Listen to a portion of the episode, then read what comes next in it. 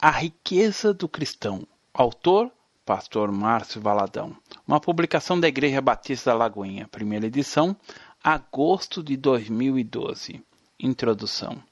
A palavra de Deus é o alimento para a nossa alma, o pão vivo, o martelo que esmiuça a penha, a espada que divide a alma e espírito, o maná fresco a cada manhã.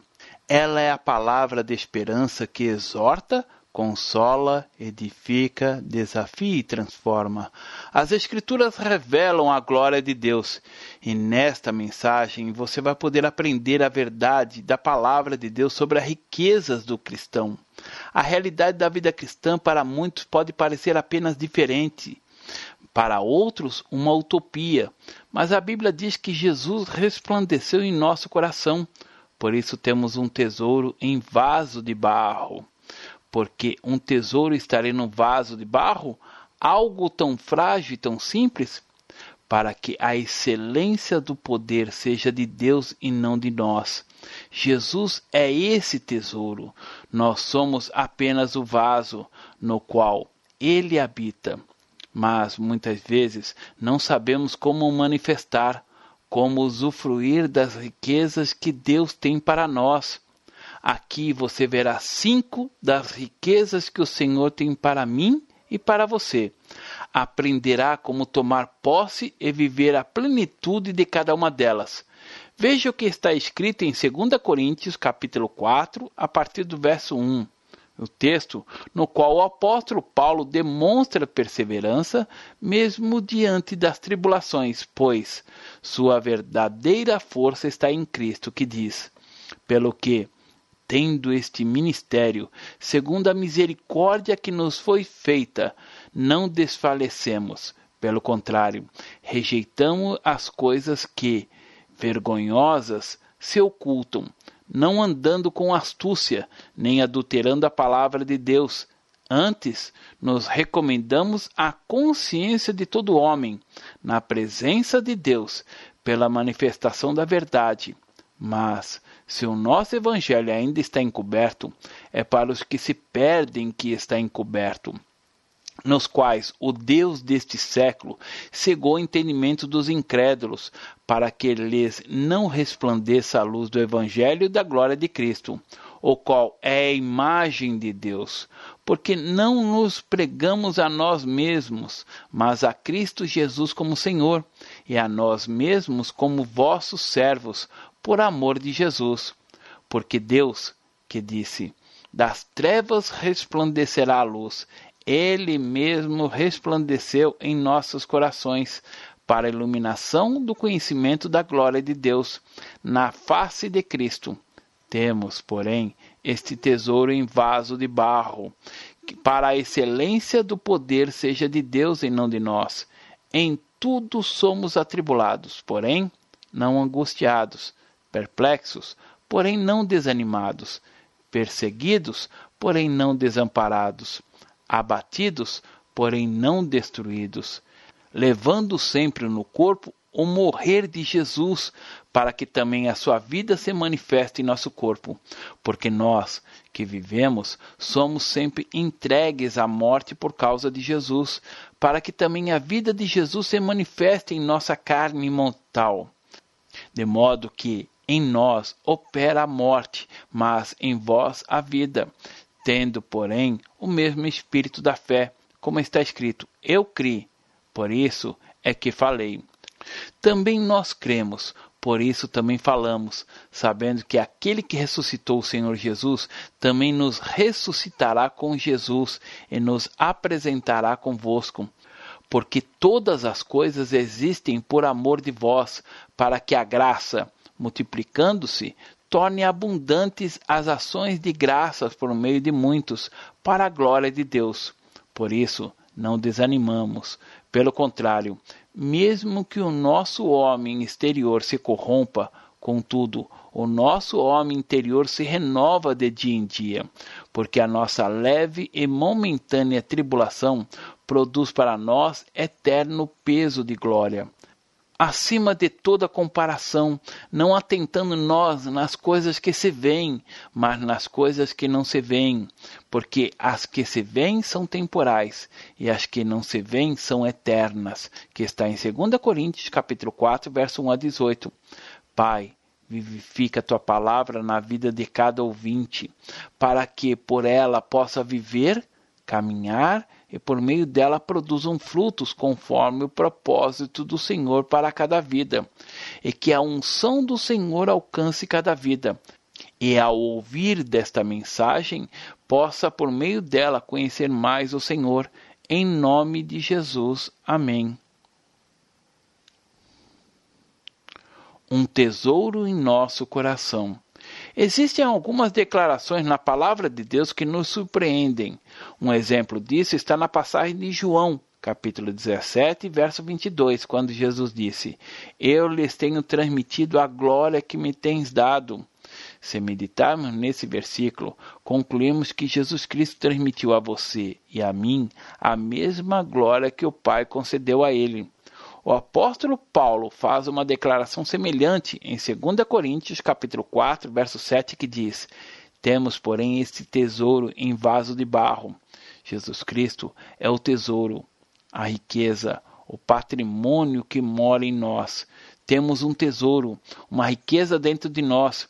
Entretanto, quando contrastamos esta afirmação com o que vivemos dia a dia e que vemos outros viverem, algo parece estar errado.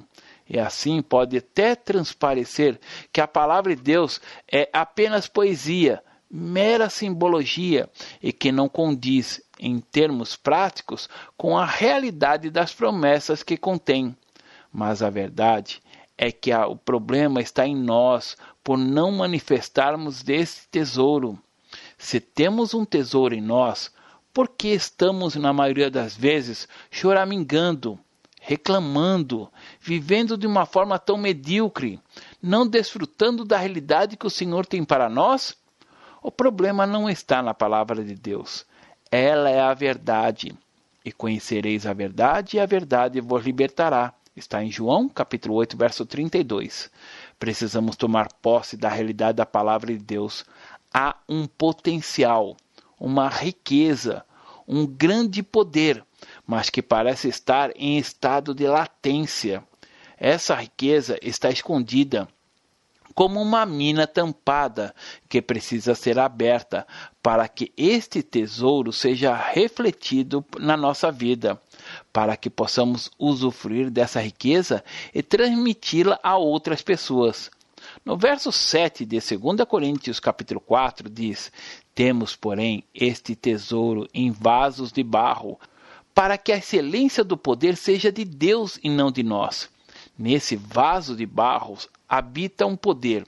Muitas vezes desprezamos o vaso de barro porque ele parece insignificante, frágil, limitado, mas está escrito que Deus escolheu as coisas loucas do mundo para envergonhar as sábias, escolheu as coisas fracas do mundo para envergonhar as fortes.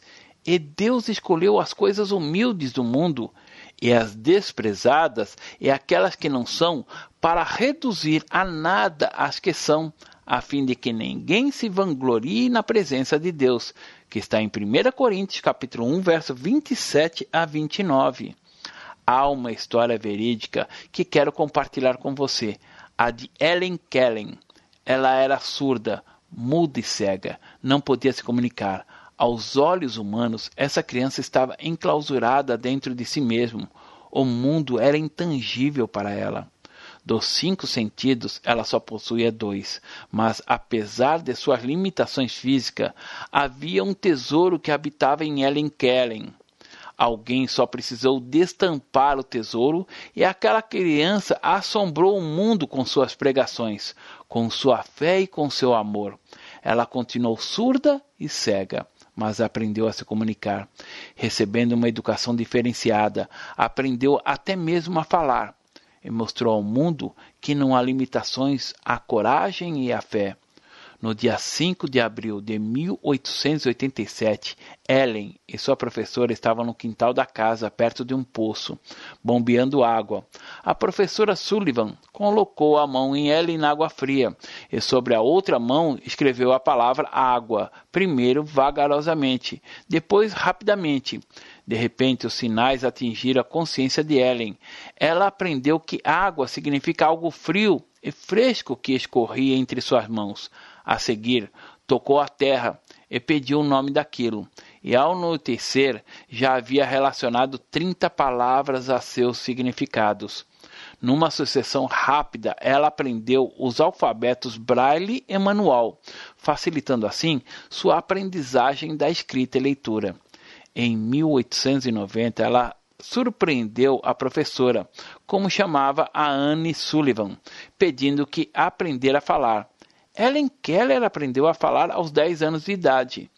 Havia um tesouro valiosíssimo escondido dentro daquela menina, e esse tesouro só precisou ser descoberto. Alguém levantou a tampa e lá estava, e ela pôde comunicar essa riqueza. Há riquezas dentro de nós, mas como podemos manifestá-las? Quais são elas? Veja a seguir cinco riquezas que são descritas em 2 Coríntios capítulo 4. A primeira riqueza da glória da intimidade com Jesus Cristo, que está em 2 Coríntios capítulo 4, verso 6, que diz: Porque Deus, que disse, das trevas resplandecerá a luz, ele mesmo resplandeceu em nosso coração para a iluminação do conhecimento da glória de Deus na face de Cristo. As Escrituras descrevem que a terra era sem forma e vazia, mas no ato da criação, Deus disse: haja luz, e houve luz. Assim o Pai fez conosco. Ele nos deu o sopro de vida. Deus disse: Das trevas resplandecerá a luz, e ele mesmo resplandeceu em nosso coração. O mesmo resplendor, tal qual o de Monte Hermon, o monte da transfiguração, quando ele ficou coberto de luz, essa mesma luz habita em nós. Ela também brilhou para Saulo no caminho de Damasco, conforme descrito no texto a seguir. Saulo, Respirando ainda ameaças e morte contra os discípulos do Senhor, dirigiu-se ao sumo sacerdote e lhe pediu cartas para as sinagogas de Damasco, a fim de que, caso achasse alguns que eram do caminho, assim homens como mulheres o levassem preso para Jerusalém, seguindo ele estrada fora.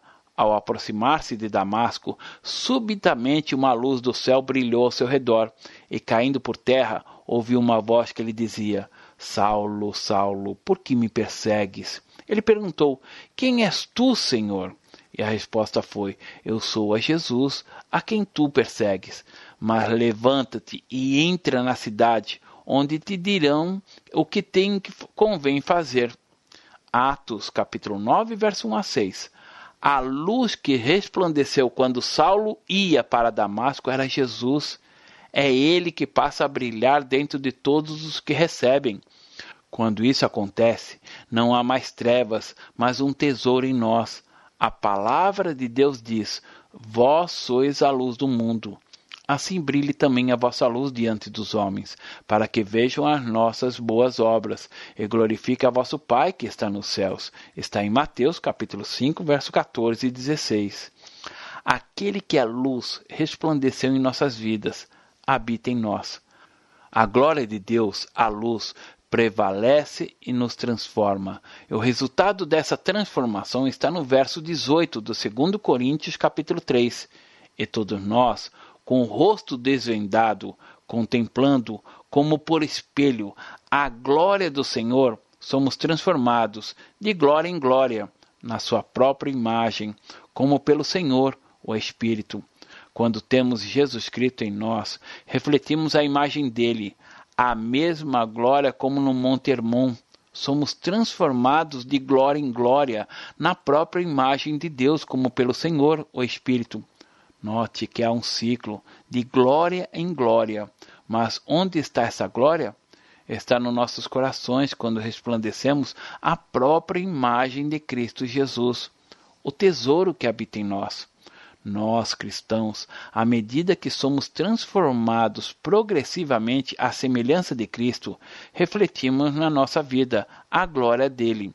Precisamos tomar posse desse tesouro. A segunda riqueza é a excelência do poder de Deus. E essa riqueza é gloriosa.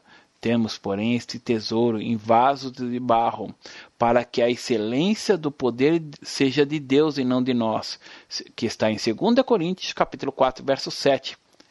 Temos não simplesmente o poder de Deus, mas a excelência do poder de Deus.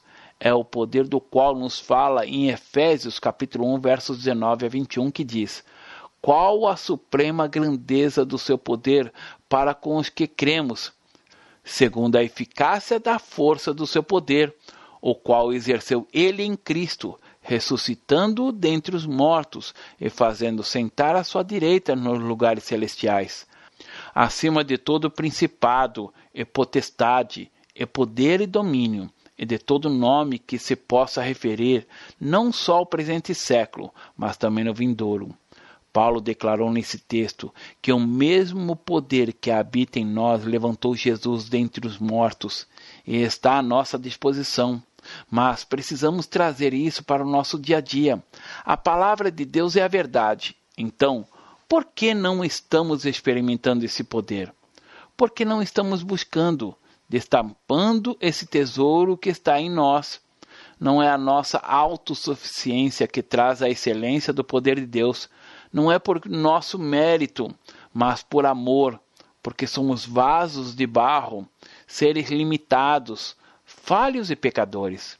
Mas Ele nos escolheu para habitar em nós um tesouro em vasos de barro, para que a nossa força, a excelência do poder, venha do Senhor dos Senhores e não de nós.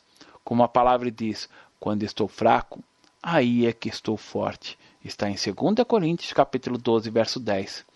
A terceira riqueza é a vida de Jesus no nosso corpo. Essa riqueza encontramos nos versos 10 e 11 de 2 Coríntios capítulo 4, que diz: levando sempre no corpo o morrer de Jesus, para que também a sua vida se manifeste em nosso corpo, porque nós, que vivemos, somos sempre entregues à morte por causa de Jesus, para que também a vida de Jesus se manifeste em nossa carne mortal. A palavra diz sempre, não de vez em quando, não de crise em crise, mas levando sempre no corpo o morrer de Jesus, para que também a vida se manifeste em nosso corpo, porque somos sempre entregues à morte por causa de Jesus, para que também a vida dele se manifeste em nossa carne mortal. Que riqueza é esta? Deus colocou a vida de Jesus em nosso corpo. É isso que a palavra fala, tendo esse tesouro, a vida de Jesus que está em nós. Mas o que significa a vida de Jesus em nós? De que modo vamos manifestar a vida dele? Ele nos leva a ter uma qualidade de vida muito maior do que imaginamos. A vida de Cristo em nós gera santidade, nos leva a um estilo de vida diferente somos mais compassivos, cheios de amor, quando na profissão de fé cantamos e dizemos: Eu sou de Jesus. É a riqueza, o tesouro no vaso de barro, pois somos feitura dele, criados em Cristo Jesus para boas obras, as quais Deus de antemão preparou para que andássemos nela, que está em Efésios capítulo 2, verso 10. A quarta riqueza está nos versos 13 e 14. Tendo, porém, o mesmo espírito da fé, como está escrito, eu criei, por isso é que falei. Também nós cremos, por isso também falamos, sabendo que aquele que ressuscitou o Senhor Jesus também nos ressuscita com Jesus e nos apresentará convosco. Que riqueza é essa? Dentro de cada um de nós, segundo a palavra de Deus, há uma fé imbatível há uma riqueza de fé. Eu criei, por isso é que eu falei. As nossas doutrinas não podem ser doutrinas de prateleira, de livro.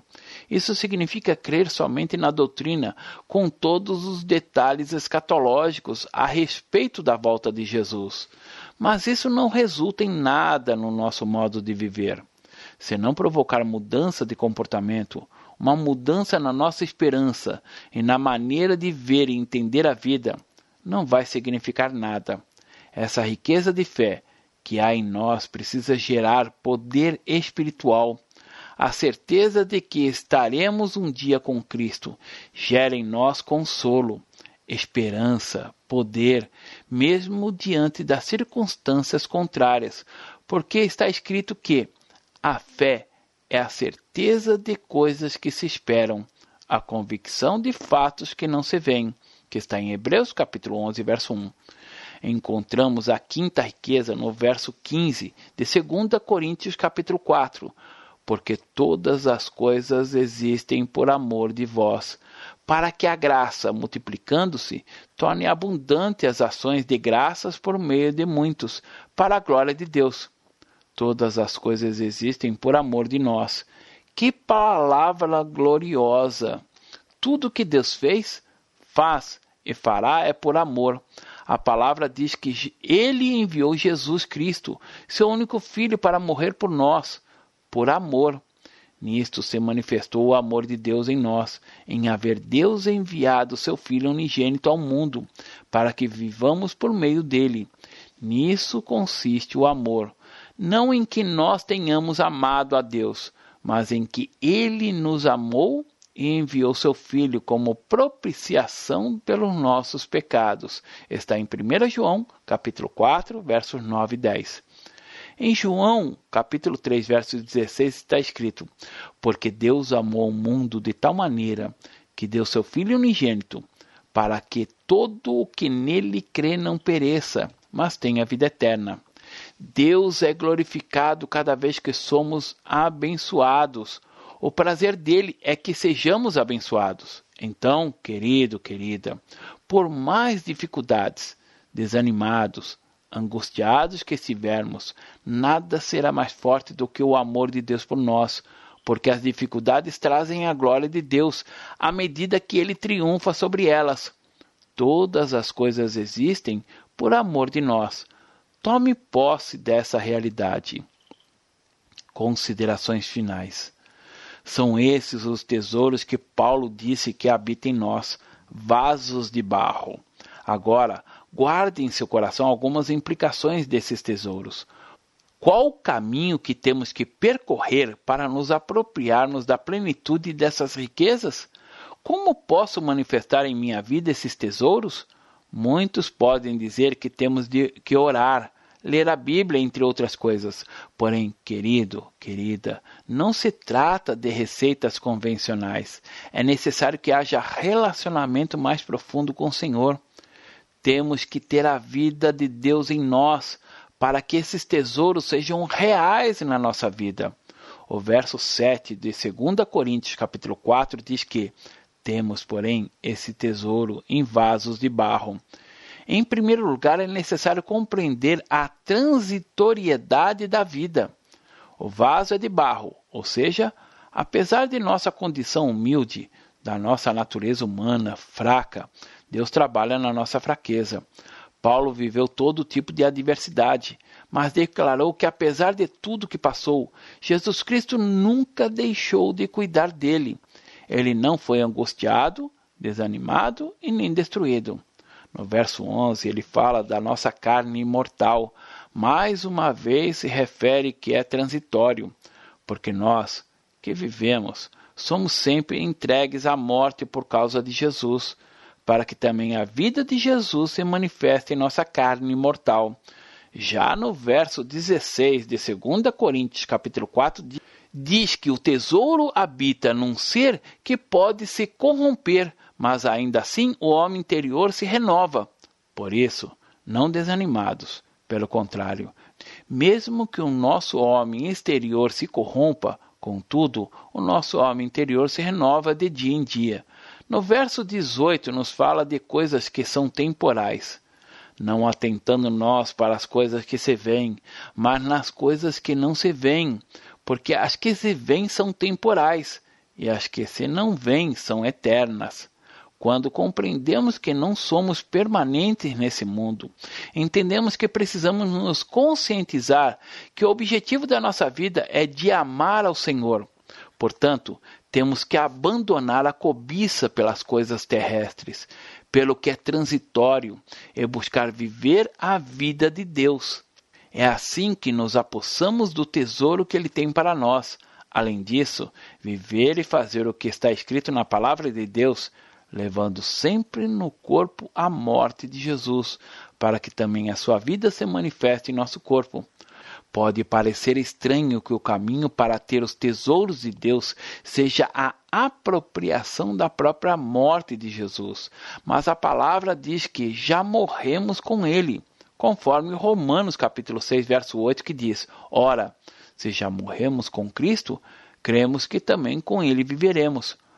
Paulo disse que nós morremos em Cristo, levando sempre o nosso corpo a morrer de Jesus, para que também a sua vida se manifeste em nosso corpo, porque nós, que vivemos, somos sempre entregues à morte por causa de Jesus, para que também a vida de Jesus se manifeste em nossa carne mortal, de modo que em nós opera a morte, mas em vós a vida que está em 2 Coríntios, capítulo 4, verso 10 a 12. Então, como acontece esse morrer? O versículo 8 diz: Em tudo somos atribulados, porém não angustiados, perplexos, porém não desanimados, perseguidos, porém não desamparados, abatidos, porém não destruídos. Há situações na nossa vida que nos levam a esse morrer com o Senhor, isto é, Compreender o sacrifício de Jesus há dois mil anos não foi em vão. Ele se entregou ali. Nenhum homem jamais experimentou o que ele sofreu na cruz do Calvário por mim e por você. Assim mesmo, diante das tribulações, das situações, as mais diversas, não somos destruídos, porque Ele está conosco. O ministério cristão não é fácil, mas suas dificuldades trazem glória a Deus na medida em que ele triunfa sobre elas. O verso 8 e 9 mostram que podemos passar por toda e qualquer tribulação, perseguições, abatimento. E todas essas coisas nos fazem morrer. Por uma razão muito simples: a tribulação acaba com a nossa aparente segurança. A perplexidade destrói os nossos planos. A perseguição acaba com nossa tranquilidade. E o abatimento aniquila nossa presunção. E quando isso acontece, o que nos sobra? O morrer de Jesus. Há uma identificação completa com o Senhor, pois Jesus é o tesouro que habita em nós. No entanto, muitas vezes não temos assumido a plenitude desse tesouro, que é a vida do Senhor na nossa vida. Não precisamos correr de um lado para outro buscando encontrar esse tesouro. Ele está dentro de nós. No dia em que confessamos Jesus como Senhor e Salvador de nossas vidas, esse tesouro, todas as riquezas advindas dele, passarão a fazer parte de mim e de você. Esse é o nosso patrimônio. A resposta de Deus para você é tão somente uma: esse tesouro, a vida do Senhor na sua vida, manifestando a sua glória, a seu favor, a sua vida em plenitude. Esse tesouro está em você. Se temos esse tesouro, qual deve ser o nosso comportamento? A despeito das circunstâncias, temos um tesouro morando de dentro de cada um de nós, agora e por toda a eternidade. A palavra diz: O meu povo está sendo destruído porque lhe falta o conhecimento, que está em Oséias, capítulo 4, verso 6. Entretanto, o conhecimento da palavra tem chegado. Por isso, não seremos destruídos por causa do conhecimento, mas que ele não seja apenas intelectual. Comece a viver essa verdade. Há um tesouro em vaso de barro. O vaso é frágil, mas o tesouro está dentro. É a vida do Senhor implantada na nossa vida não por mérito próprio, mas vem de Deus. Essa é a diferença. Isso nos leva a uma vida nova, a uma compreensão absoluta do amor do Senhor. Queremos, Senhor, levar cada ouvinte pela fé a se apropriar das suas riquezas e desfrutar delas, experimentá-las na plenitude do dia a dia. Conduz os teus filhos e tuas filhas a esta realidade absoluta e completa, para o louvor da glória do teu nome. Leve, Pai, cada um a experimentar mais da tua vida, levantar a face e olhar para o Senhor, caminhar debaixo do teu favor, em nome de Jesus. Amém. Deus abençoe. Pastor Márcio Valadão. Jesus te ama e quer você. Primeiro passo: Deus o ama e tem um plano maravilhoso para a sua vida, porque Deus amou o mundo de tal maneira que deu seu Filho unigênito para todo aquele que nele crê não pereça, mas tenha vida eterna. João capítulo 3, verso 16. Segundo passo, o homem é pecador e está separado de Deus, pois todos pecaram e carecem da glória de Deus. Romanos capítulo 3, verso 23, parte B. Terceiro passo: Jesus é a resposta de Deus para o conflito do homem. Respondeu-lhe Jesus: Eu sou o caminho, e a verdade e a vida. Ninguém vem ao Pai senão por mim. João capítulo 14, verso 6.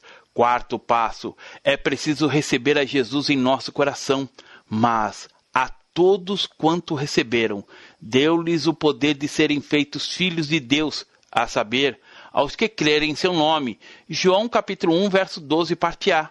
Se com tua boca confessares Jesus como Senhor e em teu coração credes que Deus o ressuscitou dentre os mortos, será salvo. Porque com o coração se crê para a justiça e com a boca se confessa a respeito da salvação. Romanos capítulo 10, verso 9 e 10. Quinto passo. Você gostaria de receber a Cristo em seu coração? Faça essa oração de decisão em voz alta. Senhor Jesus, eu preciso de ti. Confesso-te o meu pecado de estar longe dos teus caminhos. Abra a porta do meu coração e te recebo como meu único Salvador e Senhor. Te agradeço porque me aceita assim como eu sou e perdoa o meu pecado. Eu desejo estar sempre dentro dos teus planos para a minha vida. Amém. Sexto passo: procure uma igreja evangélica próxima à sua casa. Nós estamos reunidos na Igreja Batista da Lagoinha, Rua Manuel Macedo, 360, bairro São Cristóvão, Belo Horizonte, Minas Gerais. Nossa igreja está pronta para lhe acompanhar nesse momento tão importante da sua vida. Nossos principais cultos são realizados aos domingos. Ficaremos felizes com sua visita. Uma publicação da Igreja Batista da Lagoinha, Gerência de Comunicação, www.lagoinha.com.